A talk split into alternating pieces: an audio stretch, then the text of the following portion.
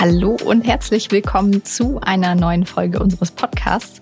Und diese neue Podcast-Folge hat mit dem neuen Heft zu tun, das heute am Kiosk erscheint. Darin findet ihr nämlich ein Porträt über Miriam Datke, eine ganz tolle Läuferin, die mein Kollege Henning Lehnertz besucht hat. Und bei der Gelegenheit haben die beiden auch eine Podcast-Folge aufgenommen. Darin erzählt Miriam, wie sie überhaupt zum Laufen gekommen ist und wie ihr Trainingsalltag so aussieht.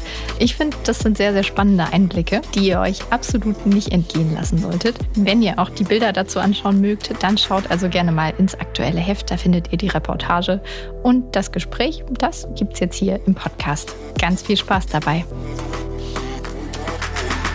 Erstmal vielen, vielen Dank, Miriam, dass ich hier bei dir zu Hause zu Besuch sein darf. Bei dir und deinem Hund Hank, der hier unterm Tisch sitzt und vielleicht während dieser Podcastaufnahme ein wenig Unruhe stiftet. Wir werden es hören. Äh, vielleicht wird mal gebellt, vielleicht wird mal Wasser getrunken. Aber ja, Hank ist wie alt? Ein halbes Jahr? Äh, ja, bald ein halbes Jahr. Ja, ich freue mich auch sehr. Erstmal danke für deinen Besuch. ja, stimmt. Ich bin jetzt so ein bisschen äh, schon zum Hund gekommen, äh, weil ja, Hank stiftet Unruhe und äh, ja, ist ein junger, unruhiger Hund, der jetzt hier gerade am Kabel knabbert. Aber gut, das kriegen wir schon hin. Genau, ich wollte die äh, Chance nutzen und heute mit dir erstmal über die Europameisterschaften in München sprechen die ja deine ja, größte, erfolgreichste, wie auch immer, Laufveranstaltung ist, wenn man zurückblickt. Vielleicht aber auch nicht, je nachdem, wie man es betrachtet. Du hast Gold im Team gewonnen und bist äh, im Einzel, in der Einzelwertung Vierte geworden. Was überwiegt? Die Freude über die Goldmedaille oder tatsächlich ein bisschen der Frust darüber, dass es im Zielsprint nicht für die Einzelmedaille gereicht hat? Also ich denke, äh, dass die Freude auf jeden Fall überwiegt. Natürlich ist man als Sportler dann im ersten Moment so, ach Mist, das ist so knapp gewesen. Aber im Endeffekt habe ich alles gegeben und das war für mich schon ein Riesenfortschritt nach vorne. Und ähm, einfach überhaupt um eine Medaille mitlaufen zu können, war für mich eine große, große Freude. Wie bist du denn in das Rennen gegangen? Bist du mit der, mit der Absicht da reingegangen oder mit dem Wissen, okay, das kann heute auch, was die Einzelwertung angeht, gut werden, weil das eine Teammedaille möglich ist. Das stand ja quasi fest im Vorhinein. Aber hast du auch so an dich, an eine einzelne gute Platzierung gedacht? Nee, eben nicht. Deswegen, also ja gut, kommt drauf an, was man unter gut versteht. Also ich denke schon eine gute Platzierung, aber ich habe nicht damit gerechnet, dass ich es unter die ersten fünf schaffe. Und ähm, dass es dann auch so gut läuft, also dass ich mich zum Ende hin auch lange gut gefühlt habe und das Gefühl hatte, ich kann die ganze Zeit noch mitlaufen und habe so eine gewisse Kontrolle. Gut, auf den letzten Kilometer dann nicht mehr, aber ich glaube, das ist äh, beim Marathon zu verschmerzen. Das ähm, hat mich dann schon sehr stolz gemacht und auch sehr positiv überrascht. Wann kam denn der, der Gedanke, okay, das, ähm, das läuft hier besser als erwartet? Kam das so äh, schon bei Kilometer fünf, weil du dich einfach gut gefühlt hast? Oder war das so in der Entwicklung des Rennens, dass du gemerkt hast, okay, bei Kilometer 30, ich, ich bin noch vorne mit dabei, da lief, äh, läuft keine weg? Gute Frage, ist jetzt auch schon ein bisschen her. Ich glaube, es war bei der Hälfte vielleicht. Okay. Also ich hatte, glaube ich, ähm, die ganze Zeit nicht das Gefühl, dass es mir schlecht geht. Ich hatte schon immer das Gefühl, okay, ich fühle mich noch gut und ich kann irgendwie alles so überblicken und ähm, das Rennen noch ganz gut einschätzen. Aber ich habe nicht gedacht, dass es so gut läuft am Anfang. Und ich weiß aber auch nicht mehr, wann, wann so der Punkt war, wo ich gedacht habe, Hammer. Also wahrscheinlich echt so, wo wir das letzte Mal den Berg hochgelaufen sind und ich das Gefühl habe, okay, ich komme hier immer noch locker hoch. Mhm, genau, also bei Kilometer 40, 41 war es ja noch so eine vierköpfige Gruppe. Und wie, was ging dir da durch den Kopf? Kannst du das noch rekapitulieren? Weißt du noch, was du da gedacht hast? War es, hoffentlich ist es gleich vorbei, egal welche, welche Platzierung oder ich war tatsächlich irgendwie ein bisschen überfordert, weil ich eben nicht gedacht habe, dass ich so weit vorne laufe. Und es war irgendwie auch so ein, oh mein Gott, ich kann es gar nicht glauben, dass ich hier vorne mitlaufe und dass es mir noch so gut geht. Und ich habe irgendwie dann auch so ein bisschen damit gerechnet, okay, bestimmt passiert gleich irgendwas und mir geht's bestimmt von jetzt auf gleich richtig scheiße, weil es kann doch nicht sein, dass es noch so gut läuft. Also es war tatsächlich ein positives Gefühl und deswegen war es jetzt auch nicht so, dass es mich so krass geärgert hat, ähm, dass ich dann die ersten zwei hab ziehen lassen müssen. Also klar war es dann schon so als Sportler, oh, hm, ein bisschen schade schon, aber ich habe mich trotzdem noch gut gefühlt und ich wusste, dass ich halt in dem Moment ähm, schon meine Erwartungen übertroffen habe. Ja, also es ist, war an dem Tag wirklich auch am Ende irgendwie schon ein durchweg positives Gefühl. Ja, man hat es ja dann auch gesehen. Ich habe jetzt äh, neulich nochmal die Aufnahme vom Marathon äh, gesehen, den Livestream, um zu schauen, wie ihr so dann im Ziel reagiert habt. Ihr auch als Team, als dann Debbie ins Ziel kam, Katharina irgendwann ins Ziel kam und äh, Domenica ins Ziel kam.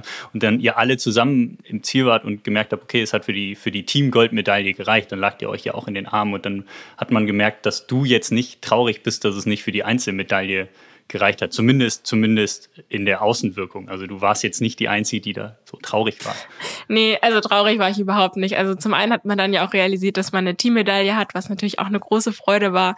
Ähm, aber ja, eben, wenn man hinfährt und denkt, okay, es kann alles drinne sein, ich kann 20. werden und trotzdem mein Bestes gegeben haben und ein gutes Rennen gehabt haben. Ähm, ich kann aber genauso 15., 16. oder was weiß ich was werden und dann war es halt ein richtig cooles Gefühl, einfach vorne mitzulaufen. Und für mich war es halt auch so, dass es ja die erste internationale Meisterschaft bei den Erwachsenen war. Und das war halt für mich ein großer Schritt, zum einen überhaupt dabei zu sein und dann halt auch schon beim ersten Mal sagen zu können, ich habe schon um eine Medaille gekämpft, das war sehr knapp, aber ähm, ich, ich war nah dran und ich habe drum gekämpft und das ist natürlich, auch wenn man sie dann knapp verliert, ein richtig tolles Gefühl. Mhm man muss ja auch bedenken, es war erst dein zweiter Marathon überhaupt. Also du bist, oder? Genau. Schaust mich so an, als nein, okay. Gut, ja, stimmt. also ja, mein zweiter, mein zweiter beendeter Marathon. Okay, ja. Ich habe aber leider davor schon ein paar Marathon-Vorbereitungen gehabt, aber keinen Marathon gefinisht. Mhm.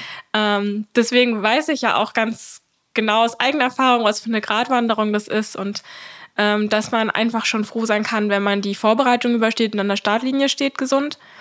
Und äh, wenn man dann ins Ziel kommt, äh, wenn man die Flaschen greifen kann, wenn man keine Bauchkrämpfe bekommt, wenn man keinen Durst kriegt, so das sind ähm, so Dinge, über die man sich jetzt bei einem 10.000 auf der Bahn irgendwie nicht so die Gedanken macht. Da weiß man dann auch, ach, man hat ja irgendwie in zwei, drei Wochen nochmal eine Chance und das ist halt bei einem Marathon was ganz anderes. Mhm. Deinen ersten Marathon, den du ins Ziel gebracht hast, der war ein halbes Jahr etwa vor dem Marathon in München, vor dem EM-Marathon in München äh, in Sevilla. Genau. Ähm, was lief da besser als bei den Marathonversuchen vorher? Ähm, naja, Dresden, da war es ja so, dass ich manchmal an der Startlinie stand. Da hatte ich eine, würde ich sagen, sehr gute Vorbereitung. Laut Kurt ist es auch die beste Vorbereitung gewesen von denen. Ähm, da habe ich dann aber irgendwie kurz vorher ähm, ja eine kleine Verletzung gehabt. Tatsächlich war es dann irgendwie nur drei Tage, wo ich nicht trainieren konnte. Ähm, aber es waren halt die falschen drei Tage. Es waren halt leider diese drei Tage vom Rennen. Und ähm, genau, Valencia, da bin ich einfach, ja, eine Mischung aus zu schnell angegangen, Bauchkrämpfe bekommen, wahrscheinlich auch wegen dem Wind. Und ähm, hab, muss ich zugeben, auch das Trinken nicht so gut geübt. Und das habe ich dann ähm, vor München auf jeden Fall verbessert.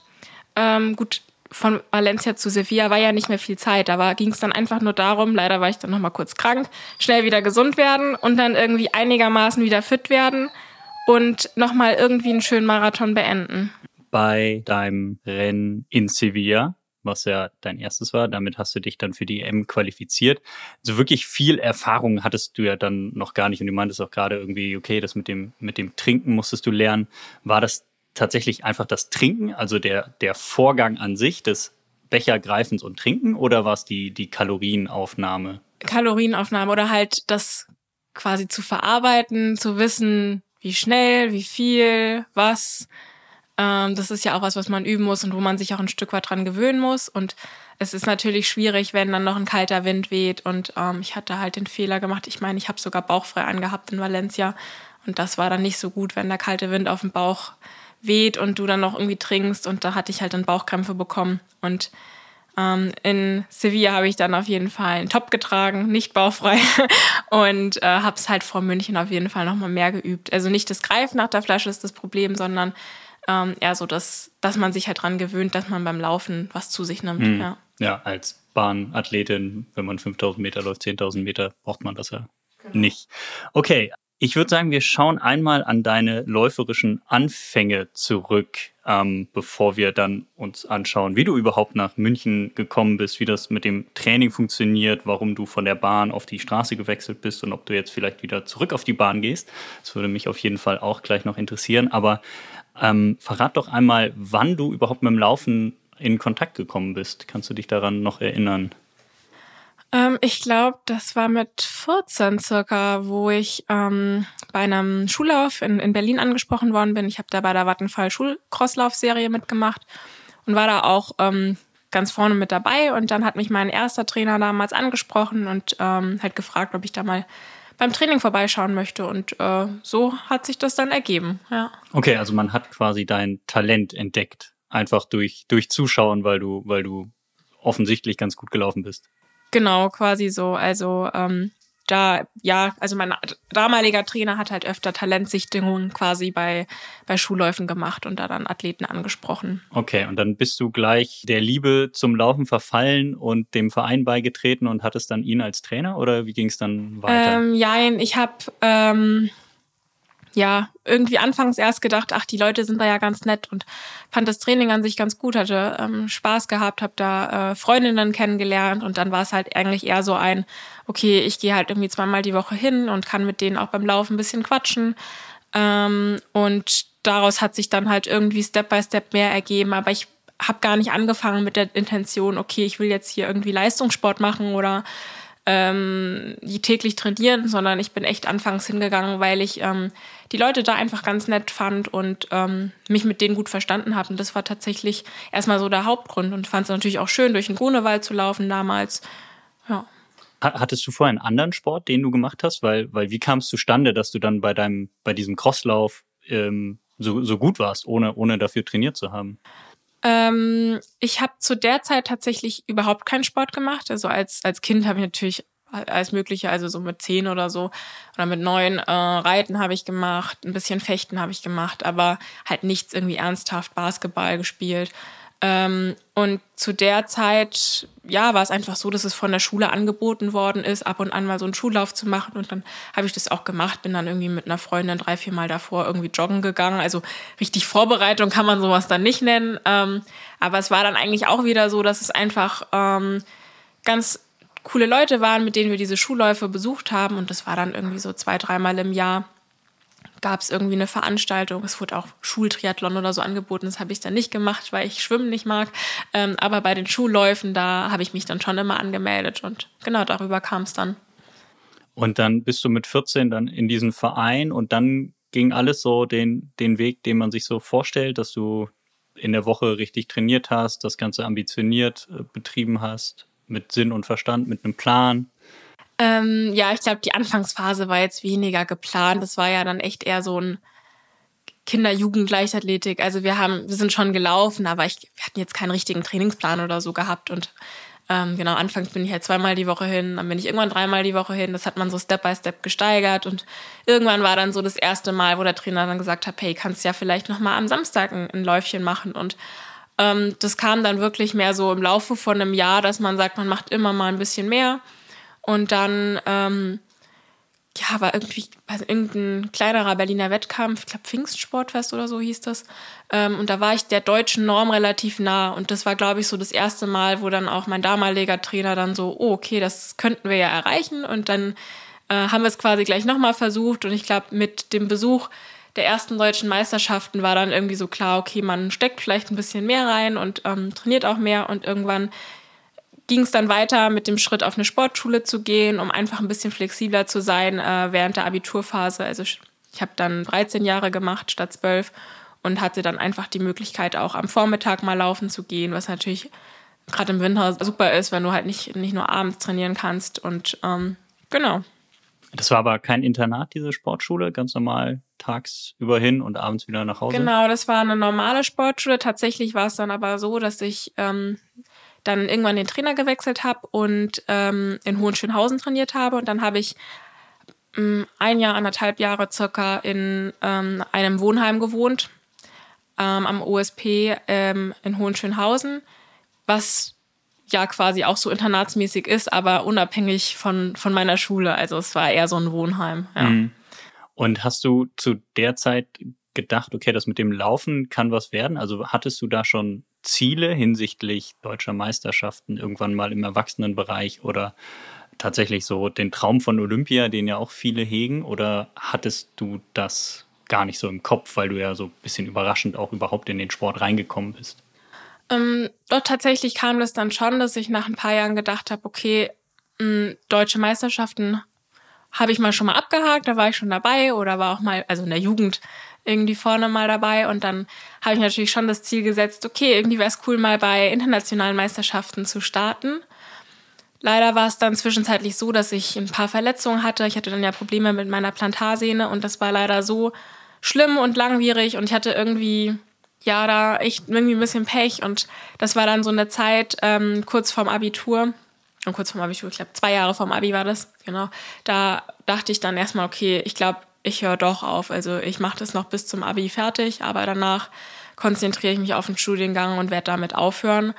Und ähm, an dem Punkt ist halt dann ähm, die LG quasi in mein Leben getreten oder der Kurt und hat mich ermutigt, das nochmal hier in Regensburg zu versuchen. Ähm, und erst nachdem ich dann beim Kurt mit einer Fernbetreuung angefangen habe, habe ich halt die Plantarsehnenprobleme in den Griff bekommen und war wieder gesund. Und dann habe ich mir natürlich auch wieder neue Ziele gesetzt. Aber verletzungsbedingt war ich tatsächlich zwischenzeitlich wirklich an einem Punkt, wo ich gedacht habe, nee, das wird nichts mehr. Äh, du wirst sowieso nicht mehr gesund und hast schon so viel Form verloren. Das hat jetzt keinen Sinn mehr. Du solltest dich nach dem Abi auf was anderes konzentrieren. War das dann so mit 17, 18 Jahren oder? Genau, das war mit 18. Okay. Ja. Das ist ja auch krass, dass man mit 18 dann schon verletzungsbedingt über Karriereende nachdenkt, bevor es eigentlich richtig begonnen hat. Ja, ich glaube, ich konnte das halt auch damals noch gar nicht einschätzen. Ich, mittlerweile weiß ich ja wirklich, dass Verletzungen zum Sportleralltag dazugehören und dass es auch sein kann, dass man mal tatsächlich ein halbes Jahr ausfällt oder sogar länger, aber das nicht das Ende bedeuten kann. Aber mit 18 hatte ich da einfach noch nicht die Erfahrung oder auch nicht das Umfeld, dass ich gemerkt habe, okay, es ist normal, es kann jedem passieren und ähm, man ist dann auch wieder schnell drin, aber irgendwie hat sich das halt ewig gezogen und genau in dem Alter konnte ich das überhaupt nicht einschätzen und habe dann eigentlich nicht damit gerechnet, ähm, dass ich nochmal so lange verletzungsfrei oder auch auf einem guten Niveau trainieren kann. Du hast Kurt erwähnt, Kurt Ring, dein, dein Trainer auch bis heute. Ähm, seit wann arbeitet ihr denn zusammen und wie kam das zustande, dass er auf dich zukam oder du auf ihn? Ähm, da müsste ich so ungefähr 19 gewesen sein. Also ich hatte mit 18, genau, an meinem 18. Geburtstag nämlich, hatte ich nämlich den Riss bekommen deiner Plantarsehne. Schön. Geiles, ja, war ein geiles richtig, Geschenk. Richtig toller Geburtstag, deswegen weiß ich es auch ganz genau. Äh, und dann war ich ja erstmal verletzt und das hat sich dann halt nicht, ja, wurde einfach nicht besser. Und dann ähm, so mit circa 19 ähm, war ich dann bei der LG und ähm, der Kurt hat halt mitgekriegt, dass ich ja einfach keine Rennen mehr gelaufen bin, dass ähm, er mich nirgendwo mal irgendwie gesehen hat. Also wir hatten uns da mal zufällig im Trainingslager in Monte Gordo gesehen, da war ich mit dem Bundeskader. Und da haben wir uns einfach mal unterhalten und ihm ist es halt aufgefallen, dass äh, man von mir überhaupt nichts mehr hört. Und dann hat er halt sich da einfach mal erkundigt und mich quasi nach Regensburg eingeladen. Ähm, ich habe ihm halt auch die Situation erklärt, dass ich gerade in Berlin keine Perspektive sehe, nicht so ganz zufrieden bin mit dem Trainer dort die Verletzung mich ärgert und ich einfach gar nicht weiß, was ich jetzt in Berlin machen soll und deswegen ja in Erwägung ziehe, danach einfach aufzuhören. Und ähm, dann hat er mich hier eingeladen und dann habe ich mir das Training hier angeschaut. Ich war total fertig, durfte mit der Corinna Hara ähm, Bergläufe machen, die mich natürlich gnadenlos verprügelt hat, aber es hat mir anscheinend doch so viel Spaß gemacht, dass ich dann hierher gezogen bin. Ähm, ja, du sprichst es an, Corinna Harrer, ähm, Philipp Flieger, Simon Boch. Also Kurt Ring hat ja einige sehr, sehr erfolgreiche Läuferinnen und Läufer in den letzten, ich weiß gar nicht, 30, 40 Jahren vermutlich betreut. Äh, immer hier in Regensburg, wenn ich richtig informiert bin. Was, was war denn so für dich der, der größte Unterschied zwischen dem Training in Berlin und dann nach Regensburg? Weil du bist ja dann auch nach einer gewissen Zeit, du hast eben gesagt, Fernbetreuung, bist du ja dann auch nach Regensburg gekommen. Ähm, ich glaube, der Unterschied ist zum einen das Team. Ähm, wir haben eine relativ große Gruppe und haben drei bis viermal die Woche auch so ein Teamtraining, wo echt viele Leute da sind und es eigentlich für jeden quasi eine Geschwindigkeitsgruppe gibt. Gut, für, für einen Simon wird's dann schon eng, aber ähm, ich kann auf jeden Fall auch äh, mit, mit einigen Jungs laufen und ähm, ja, das ist das ist, glaube ich, so der Hauptunterschied. Das ist auch was, was ich enorm brauche, einfach das Laufen im Team. Ich bin ähm, selbst nicht immer die motiviertste im Training, muss ich zugeben. Und da hilft es mir schon sehr, dass ich dann Leute um mich rum habe, die mich ziehen. Und ähm, dann kommt es halt auch noch dazu, dass das Training, diese, diese vielen Kilometer, ähm, die Longruns, dass ich die von Anfang an eigentlich ganz gut vertragen habe. Und ähm, das glaube ich schon, das ist, was mir liegt. Ähm, in Berlin habe ich mehr ja, Techniksachen gemacht, noch mehr Kraft und Sprünge und das tat mir alles nicht so gut. War das dann dort eher so ein mittelstreckenorientiertes Training? Und hier in Regensburg dann Langstrecken? Weil du warst ja, wenn man so jung ist, macht man ja auch eher noch die kürzeren Distanzen. Ähm, ja, schon ein Mittelstrecke, aber auch einfach allgemein mehr auf Technik. Und sowas machen wir tatsächlich nicht so viel. Vielleicht liegt da auch noch ein bisschen Potenzial, aber ähm, ich bin jetzt hier, würde ich behaupten, nicht so verletzungsanfällig und ähm, komme einfach wirklich sehr gut mit diesen langen Einheiten klar, was aber eben nicht jedermanns Sache ist. Also ich ziehe mich halt eher hoch, würde ich sagen, durch, durch so ruhige, lange Sachen. Ähm, und das kostet mich auch nicht so viel Energie, dass es mich dann platt macht. Ähm, genauso ist es aber dann für mich schwer, irgendwie zu ballern und dass ich das Gefühl habe, da komme ich nicht so weit. Also jetzt gerade bei den 10.000 Metern oder 10 Kilometern habe ich es ja gemerkt, dass ich da super 10 Kilometer Zeiten aus der Marathonvorbereitung herlaufen kann, konnte und mich dann gar nicht mehr so gesteigert habe, als ich dann noch Sachen auf der Bahn gemacht habe, sondern dass ich irgendwie die größte Stärke tatsächlich aus diesen Longruns, Dauerläufen im Winter ziehe. Mhm. Also deine Stärken dann eindeutig auf der, auf der, auf der Straße einfach, auf den, auf den längeren Distanzen. Ja. Wie ist denn jetzt so bei dir der, der Fokus? Also du hast natürlich diese, diesen ganz klassischen Werdegang ge gehabt ähm, mit Bahnwettkämpfen, mehrfache deutsche Meisterin, Crossläufe im Winter. Und dann der Sprung auf die Straße 2020 war ja dein erster Marathonversuch dann in Dresden. Wieso, wieso dieser Wechsel? Also wieso dieser Shift von der Bahn auf die Straße? Weil du gemerkt hast, okay, da bin ich, da bin ich besser? Ja, tatsächlich war eigentlich relativ früh, als ich dann mit dem Laufen angefangen habe und mich der Ehrgeiz gepackt hat, war für mich klar, okay, irgendwann würde ich schon gerne Marathon machen. Und ähm, als ich dann ja mit Kurt ins Gespräch gekommen bin und ja auch wusste damals noch Philipp Flieger bei ihm trainiert hat und ähm, Anja Scherl ja auch zum Teil ähm, mit, mit Kurt zusammengearbeitet hat, war das für mich schon eine Motivation, weil ich mir gedacht habe, eigentlich würde ich das halt auch sehr gerne machen, dass ich glaube, dass es mir liegt und es macht mir auch einfach vor allem viel, viel mehr Freude. Also ich laufe viel lieber auf der Straße als auf der Bahn und das hat natürlich einen riesen Einfluss, ähm, wenn man da einfach mit viel mehr Freude schon rangeht. Und ähm, deswegen war es eigentlich klar, als ich dann beim Kurt angefangen habe, irgendwann möchte ich mal einen Marathon laufen und dann ja, haben wir halt mal gesagt, okay, packen wir es halt mal an, aber jetzt auch nicht mit einem Stress. Also wenn es halt nicht gut läuft, dann geht's halt wieder auf die Bahn und ich will ja dieses Jahr zum Beispiel auch wieder eine normale Bahnsaison machen, so weit wie möglich.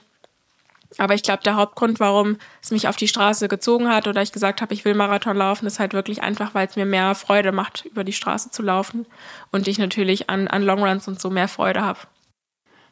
Kurt, Kurt dann nicht gesagt, ah, du bist noch so jung und du kannst dich noch entwickeln, du kannst noch schneller werden auf der Bahn über fünf und zehntausend und der Sprung auf die Marathondistanz wäre besser, wenn du 26 wärst oder 28, kam, kam das nicht? So diese, das ist ja eigentlich so der klassische Weg, dass man erst mit Mitte, Ende 20 wirklich wechselt, nicht wie bei dir schon mit Anfang 20.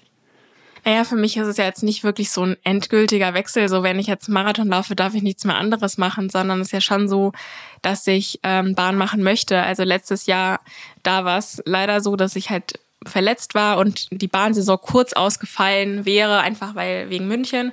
Ähm, aber eigentlich möchte ich ja weiterhin auch auf der Bahn laufen und wir prügeln jetzt auch nicht übelstes Marathontraining runter. Also der Kurt hat da schon noch auf dem Schirm, dass ich noch ein paar Jährchen hab und ähm, ich da jetzt noch keine perfekten Marathonvorbereitungen machen muss und auch keine maximalen Kilometerumfänge, sondern ähm, er achtet schon darauf und, und ich achte auch darauf, dass diese Marathonvorbereitungen, ich mich da nicht ähm, total fertig mache, sondern dass das irgendwie auf einem gesunden Level ist und man halt auch weiß, okay, da hat man noch Steigerungspotenzial. Also da ist, ähm, ich hoffe mal, noch nicht alles ausgeschöpft und dass wir da noch Luft nach oben haben, was die Kilometerumfänge anbelangt, gerade so ähm, die Konstanz. Und ich glaube, das ist was, was ich halt jetzt über die nächsten Jahre habe ich Zeit, daran zu arbeiten, das ähm, einfach noch konstanter zu laufen. Und ja, klar kann man sich jetzt kann man jetzt darüber streiten, ob das denn so vernünftig ist und irgendwie mit irgendwelchen wissenschaftlichen Argumenten kommen. Aber letztlich geht es ja auch darum, dass man Freude am Sport hat. Und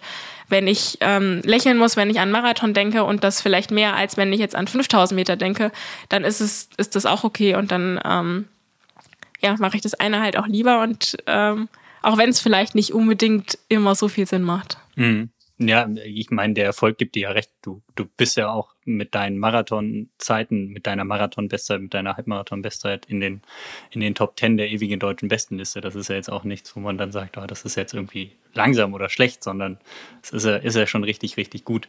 Du hast gesagt, so richtig entschieden bist du noch nicht. Also du wirst jetzt auch in diesem Jahr wieder eine Bahnsaison machen. Ähm, was hast du denn dabei im, im Blick? Also soll es Richtung der WM in Budapest gehen? Mm, nee, das, also ja, ist glaube ich nicht so realistisch. Also ich will auf jeden Fall meine 10.000 und 5.000 Meter Zeiten nochmal verbessern. Ähm, aber tatsächlich habe ich jetzt quasi für mich nur die, die Ziele, gewisse Zeiten zu verbessern und ähm, jetzt keine konkreten Ereignisse und auch nicht die, nicht die WM im Blick. Also das ähm, wäre jetzt für dieses Jahr zum einen, selbst wenn ich mich qualifizieren würde, muss man halt sagen, dass ich da bei den 10.000 Metern keine Chance habe, auch nur ansatzweise da vorne oder im guten Mittelfeld mitzulaufen. Und ähm, deswegen, ja, mal schauen, was dann da so die Saison bringt. Ich würde es jetzt auch nicht total ausschließen, aber ich denke, dass jetzt für mich ein realistisches Ziel in erster Linie ist, da einfach auch nochmal ein paar Sekunden von den 10.000, 5.000 Meter Zeiten runterzubringen und ähm, dass mir das ja dann auch auf lange Sicht hilft. Aber zum Thema ähm, Entscheidung, also ich habe mich quasi schon entschieden, dass der Fokus für mich auf den Marathon liegt, aber trotzdem kann ich ja immer noch Bahn laufen und ähm, manchmal mache ich es ja auch ganz gerne. ähm, das, das Training, das du angesprochen hast von Kurt, du meinst, es ist jetzt nicht so umfangreich, so viele Kilometer und da gibt es ja noch Entwicklungspotenzial. Also man kann ja immer mehr trainieren, immer härter trainieren. Kannst du einmal das Training beschreiben, was ihr beispielsweise vor München ähm, gemacht habt? Wie sah da so eine typische Belastungswoche aus? Wie viele Kilometer kamen da zusammen? Was waren so die, die Einheiten? Also so ins Detail möchte ich nicht gehen oder ich will da nicht leider nicht so die Trainingsinhalte ähm, teilen. Ich meine, du, du siehst ja heute Abend nochmal den Kurt, du kannst ihn ja ihn mal fragen, kannst ja. ihn ja mal fragen und ähm, schauen, was er dann ja so weitergeben möchte. Aber ich bin da immer vorsichtig, weil letztlich ist es ist seine Arbeit und wenn er dann Dinge teilen möchte, dann ähm, ist das, soll es in seiner Macht sein und äh, nicht jeder Athlet irgendwie was weitererzählen, weil es ja auch gerade so ist, dass es jeder für sich ein Stück weit anpasst. Also ähm, ich setze nicht das Training eins zu eins um, so wie es der Kurt sagt. Und kann natürlich sein, wenn ich jetzt erzähle, was ich gemacht habe, dass dann der Kurt denkt, oh Gott, Miriam, es wäre ja so viel besser gewesen, hättest du es so und so gemacht. Ähm, erzähl doch nicht so einen Quatsch. Ähm, ja, es war im Grunde mache ich mache ich zwei ähm, lange Einheiten, zwei Longruns in der Woche. Und so ist es auch in der Marathonvorbereitung hat man dann ähm, je näher man der Marathon kommt, äh, so marathonspezifische Einheiten, wo man dann auch Marathon-Renntempo in diesen Longruns läuft.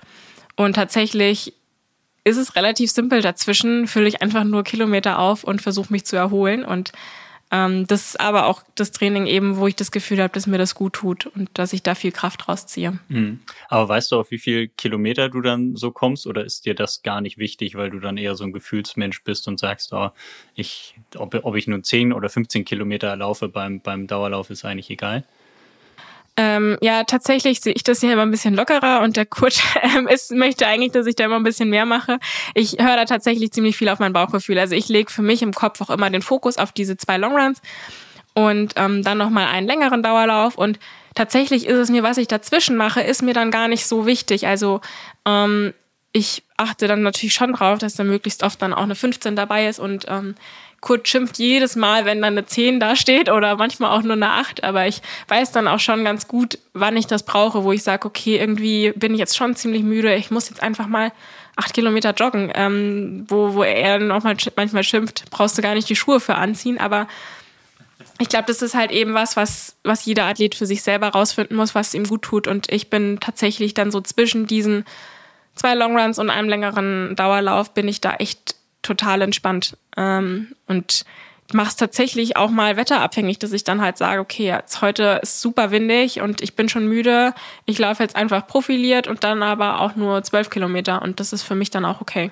Mhm. Und auf der Bahn sieht man dich dann in der Marathonvorbereitung gar nicht? Also, dass du da mal kürzere, schnellere Sachen noch mit einstreust? Nee, gar nicht. Also, wir haben es dann vielleicht mal, ich glaube, vor den Zehnern oder so, dass wir da mal eine Bahneinheit hatten, um dann halt einfach mal so in diesen schnellen Schritt reinzukommen. Wobei das dann, meine ich, auch nicht so richtig eine harte Beineinheit war. Ich glaube, ich war in der Marathonvorbereitung zweimal auf der Bahn, maximal dreimal.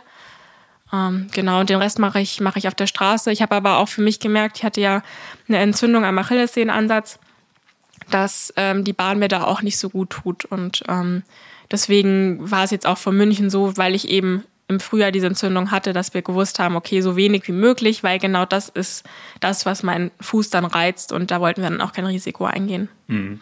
Ich hatte mir hier die Frage aufgeschrieben, was deine Lieblingseinheit ist, langer Lauf oder hartes Intervalltraining, aber du hast es ja schon gesagt, eindeutig der lange Lauf. Tatsächlich am liebsten dann die Kombination. Also das ist mir okay. am liebsten erst so ein, ein Dauerlauf als Vorbelastung und dann nochmal darauf so Tempowechsel oder irgendwie gesteigert zehn Kilometer. Mhm. Aber es ist auch so eine Hassliebe. Also ich würde auch nicht behaupten, dass ich dann jedes Mal freudenstrahlend zum Training komme, aber irgendwie ist es doch das, was ich am liebsten mache. Bist du eine, bei der das Training dann immer funktioniert? Also die, die weiß, okay, also unabhängig von der Lust und wo du sagst, okay, heute laufe ich mal nur acht statt 15, aber wenn du wirklich eine Einheit hast, wo drauf äh, hast, wo drauf steht, okay, 20 Kilometer Tempowechsel, was auch immer, dass du die auch immer hinkriegst, dass du die immer erzwingst oder klappt es auch mal gar nicht? Nee, ist bei mir über. Also ich glaube, das ist halt genau das, wo ich sagte, habe ich hoffentlich noch Potenzial, dass ich das mal ein bisschen konstanter hinkriege. Es gibt natürlich Tage, wo der Wurm drin ist, aber wir haben tatsächlich festgestellt, dass es bei mir echt so ist, dass wenn ich die ja die ersten Läufe von einem Tempoprogramm oder ähm, die ersten Kilometer Marathon-Renntempo, wenn ich die geschafft habe, dann ist eigentlich klar, dann schaffe ich es zu Ende. Also so quasi, wenn der Motor einmal läuft, dann läuft er und dann ist auch gut. Aber wenn ich einen schlechten Tag habe, dann ist es tatsächlich so, dass ich zum Beispiel keinen einzigen Kilometer in der gewünschten Geschwindigkeit schaffe. Also kein in Marathon-Renntempo oder so. Also wo ich halt eigentlich denke, an einem anderen Tag kann ich zig Kilometer in dem Tempo laufen und an dem Tag geht gar nichts und dann kann ich aber wirklich noch nicht mal den ersten so laufen. Aber das macht es dann vielleicht manchmal sogar einfach, weil wir dann einfach schon wissen, okay, das hat sich jetzt. Und wenn ich dann aber drinne bin, selbst bei Bahneinheiten ist es echt so, dass ich es ja, zu 90 Prozent dann auch so zu Ende bringen kann. Aber wenn ich den ersten oder den zweiten Lauf irgendwie gar nicht ins Rollen komme oder gar kein Gefühl so bekomme, dann hat sich die Einheit meistens. Und ich habe das Gefühl, dass das der Kurt ja mittlerweile dann auch weiß und dann wir uns auch mehr oder weniger einfach dann damit abfinden und dann zum Teil dann auch gesagt haben, okay, dann machen wir jetzt einfach einen ruhigen Long Run scheiß drauf. Das hat jetzt gar keinen Sinn, da irgendwas runterzuprügeln, aber das ist halt auch einfach nicht meine Art. Also ich glaube, mich macht das dann mehr kaputt, als es ist was bringt. Hm. Okay, aber das muss man ja auch erstmal lernen, dass man da so tickt und so drauf ist und ja, nicht versucht, die Sachen dann mit der Brechstange irgendwie umzusetzen da ist ja jeder und jede wahrscheinlich ein bisschen anders. Ähm, wie, wie läuft denn das Training ähm, so grundsätzlich ab? Ist Kurt bei jeder Einheit, also klar, jetzt nicht bei jedem Dauerlauf nehme ich an, aber ansonsten immer dabei? Also irgendwie begleitet er dich auf dem Rad oder ähm, ruft er dich danach sofort an? Also wie ist so eure, eure Kommunikation untereinander? Also seitdem ich da bin, ist, glaube ich, der Kurt kein einziges Mal Rad gefahren. Ähm, also wenn, dann ist es so, dass er mit dem Auto beim Long Run ähm, ja vorbeifährt, also dann halt ja. so zwei, drei Spots hat, wo er dann steht und uns laufen sieht und ähm, das dann aber auch nur bei den Longruns. Ansonsten bei den Dauerläufen, äh, wenn wir ein, ein Gruppentraining haben, das ist dann, also wir haben ja vier Einheiten so im Team, zwei davon sind dann halt die Longruns und zweimal dann am Dauerlauf, dann sieht er mich halt loslaufen und, und ankommen. Und ansonsten ähm, ja, telefonieren wir halt schon auch regelmäßig, tatsächlich unabhängig von den äh, viermal, an denen wir uns ja sowieso sehen. Aber ähm, wir sind dann da schon, schon im Austausch immer. Und die Gruppe, das ist wirklich so, dass ihr, dass ihr richtig viel zusammen trainiert, obwohl ihr Frauen, Männer seid, unterschiedliche Ziele im Zweifel habt. Also so diese Geschichten, das wird dann so zusammengestrickt, dass ihr möglichst viel zusammen trainieren könnt. Ja, also genau bei diesen, bei diesen drei, vier Einheiten in der Woche ist es der Fall. Also drei Einheiten, wo tatsächlich auch jüngere Athleten dabei sind, wo wir dann auch danach äh, mal in der Halle sind und uns noch alle zusammen dehnen. Das ist dreimal die Woche und dann halt ähm, bei dem einen Long Run noch, da sind dann ja so die, die Älteren quasi oder halt die, die halt langstreckenorientierter sind, da sind die Jüngeren natürlich nicht dabei.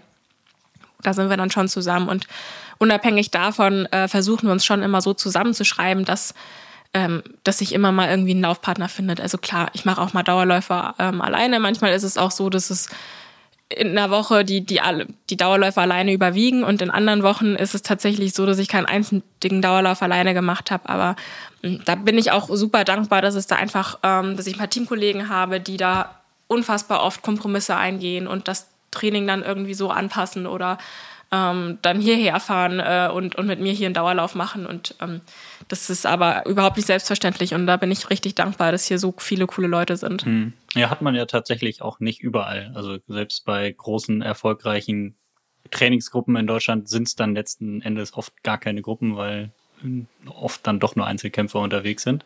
Das klingt ja, klingt ja ganz cool tatsächlich dann hier.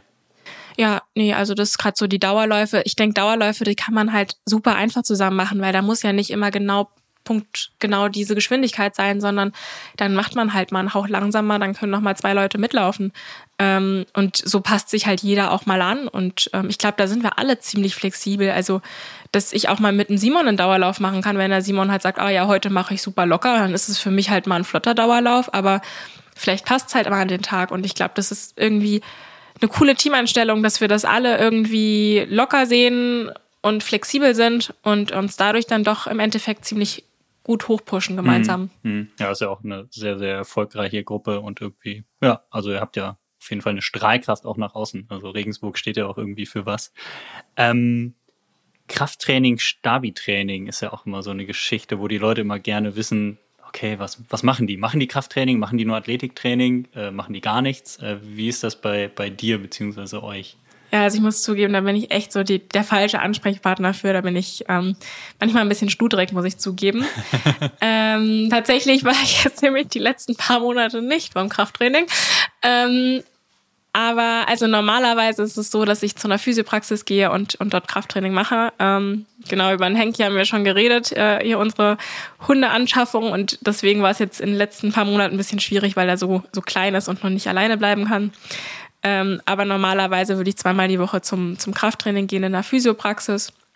Und ähm, sonst haben wir halt, ja, im Team machen wir halt mal Stabi nach dem Dauerlauf. Aber das Krafttraining ist tatsächlich das, was wir eigentlich am selbstständigsten machen. Also das ist total unabhängig vom Kurt und der mischt sich da gar nicht ein und das macht man dann auch eher für sich. Also das machen wir überhaupt nicht im Team. Ah, okay. Und ähm, ist es dann richtiges Krafttraining, also mit, mit, mit Gewichten, mit, also Richtung Maximalkraft orientiert oder? Ähm, also ja, bei mir ist nicht so Maximalkraft orientiert und wahrscheinlich würden Leute nicht von Gewichten reden, wenn sie sehen, was ich dann in den Händen halte. Ähm, aber ich gebe mir Mühe und ja, also es ist halt schon ein richtiges Krafttraining, wenn ich ähm, hingehe. Ähm, aber ansonsten ist es halt eher so ein Stabi-Athletik, wenn ich halt jetzt was daheim mache oder halt bei uns in der Turnhalle, das ist dann wirklich einfach allgemeines Athletik, Stabi-Training. Das ist kein richtiges Krafttraining. Genau. Und macht dir das Spaß oder ist das so Pflicht? Ich glaube, das hat man jetzt schon gemerkt, dass es mir nicht so Spaß macht okay. und ich eher versuche, ich versuche die, ich versuche die Pflicht zu erfüllen. Also Henk ist nur eine Ausrede. Ja, Henk ist, Henk ist okay. eigentlich nur eine Ausrede. Ähm, ja, ich, ich habe mir fest, fest vorgenommen, dass ich nächste Woche wieder anfange. also Okay, aber Henk ist irgendwie auch Krafttraining. Also der, der hat schon, der scheint ziemlich wild zu sein und hat, glaube ich, ordentlich Power. Und du meintest, der wird noch größer und wiegt irgendwann 45 Kilo und dann seid ihr, glaube ich, ebenbürtig. Genau, fast ebenbürtig. ähm, ja, und vor allem hat er, hat er noch Angst vorm Treppen runterlaufen. Also okay. Treppen hochlaufen geht und mhm. es ist mittlerweile echt grenzwertig mit dem Runtertragen. Also das ist. Ach, du trägst den runter? Genau, also wenn kein. Aufzug vorhanden ist, muss ich ihn tatsächlich Treppen runtertragen, okay, weil er da Angst hat. Und ähm, es ist aber mittlerweile echt schwierig. Also wir üben es, aber es ist ihm noch nicht ganz geheuer. Okay, ja, schaut euch auf jeden Fall mal bei Instagram an, äh, wie groß Henk inzwischen ist. Und äh, im Verhältnis zu Miriam ist das eine interessante Vorstellung auf jeden Fall. Ja, im Grunde mache ich also doch Maximalkrafttraining. Genau, Maximal also ich mache ich mach täglich Maximalkrafttraining ähm, mit Lebendgewicht. Das, ist äh, doch sehr, sehr gut. Ähm, wo wir schon bei Hank sind ähm, und du meintest, ah, das ist nicht alles so einfach und man muss dann irgendwie mal mit ihm raus und irgendwer muss auf ihn aufpassen. Wie sieht denn so der Alltag grundsätzlich bei dir aus? Also du studierst ja noch nebenbei oder ist das Studium ebenbürtig mit dem, mit dem Laufsport? Ähm, tatsächlich ist es beim Studium mit dem Laufsport eher so phasenweise, dass ich in den Phasen, wo ich jetzt nicht den, den jetzt keine Marathonvorbereitung habe, versuche ich halt mehr im Studium zu machen. Und wenn ich eine Marathonvorbereitung jetzt gemacht habe, habe ich halt einfach weniger gemacht. Also ich habe da ähm, das Glück, dass ich das relativ flexibel einteilen kann mit den Kursen. Und dann in, in dem Semester, wo ich denke, okay, jetzt mache ich, bin ich einfach im Sport nochmal mehr eingespannt. Also wenn ich jetzt sage, ich möchte im Herbst Marathon laufen, dann ähm, würde ich jetzt im, im Sommersemester eher ein bisschen weniger machen und dann aber nach dem Marathon wieder mehr. Ähm, genau. Und so im Alltag ist es eigentlich so, dass ich jetzt derzeit, ich war jetzt leider lange krank und ähm, habe noch nicht mit dem Doppeln angefangen, also noch nicht mit dem zweimal Laufen am Tag. Und dann gehe ich äh, ja in der Früh erstmal natürlich einen Hanky bespaßen und den müde machen und dann mache ich mein Training und äh, bin dann abends immer im Vereinstraining und mache dann da noch Athletik, Beweglichkeit etc., damit äh, ich mich da auch sehen lasse. Und ähm, genau, dann habe ich noch zweimal die Woche den Longruns und Longruns nehmen halt eigentlich ähm, ja gefühlt immer einen halben Tag in Anspruch mit äh, zur Longrun-Strecke hinfahren, zurückfahren und dann äh, mindestens zwei Stunden laufen. Und ähm, ja, genau, Mittagspause ist dann noch mal ein bisschen was am Laptop machen. Ähm, ja, es ist sehr abwechslungsreich. Also es ist kein Tag wie der andere und ähm, ich mache aber auch alles gerne und finde natürlich auch super, dass ich halt so flexibel bin, dass ich mir die Zeiten relativ frei einteilen kann bei allem und ähm, dass ich auch gerade, finde ich, eine Phase habe, wo ich das Gefühl habe, ich mache eigentlich alles, was ich gerne mache. Du studierst ja Jura. Das Oder? ist nicht mehr aktuell. Genau, ich habe Jura studiert okay. ähm, und habe dann aber oh Gott, nach dem fünften Semester ähm, aufgehört und, ähm, und studiere jetzt International Management an der Hochschule Ansbach. Okay.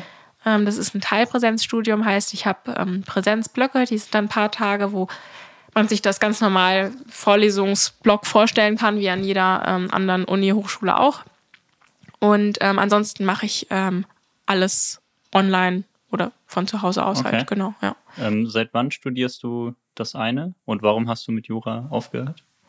Ähm, aufgehört habe ich, weil, na, eine Mischung aus allem. Zum einen habe ich halt gemerkt, irgendwie werde ich meinen Ansprüchen da nicht gerecht, dass es halt ein sehr anspruchsvolles Studium ist, auch sehr zeitintensiv und ich hatte das Gefühl, irgendwie, ja, schaffe ich gerade weder das eine noch das andere richtig. Also man kommt irgendwie mit im Studium, aber ich hatte ähm, vor allem kein cooles Gefühl, weil ich ja nicht so das Gefühl hatte, ich, ich habe dann so einen guten Anschluss, weil ich einfach nicht so die Zeit habe, dann ähm, viel Zeit in der Uni zu verbringen, sondern du musst dann immer irgendwie ein bisschen früher gehen, um dann noch zum Training zu gehen. Und dann war es auch zum Teil so, dass sich Klausurentermine mit dem mit Wettkämpfen überschnitten haben und dann stand ich halt wirklich so vor der Entscheidung, okay, mache ich jetzt diese eine Klausur oder qualifiziere ich mich für was weiß ich was und das ist dann einfach ein bisschen ärgerlich gewesen und ähm, hat mich ziemlich demotiviert und ich habe halt einfach gemerkt, dass es mir zu viel geworden ist und dass ich mir auch nicht mehr vorstellen konnte, unabhängig vom vom Studium ähm, da später einen klassischen Beruf,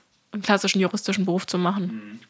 Genau. Und ähm, jetzt bin ich auch, ja, jetzt auch im fünften Semester in dem neuen Studiengang mhm. und ähm, bin damit auch sehr zufrieden. Ja.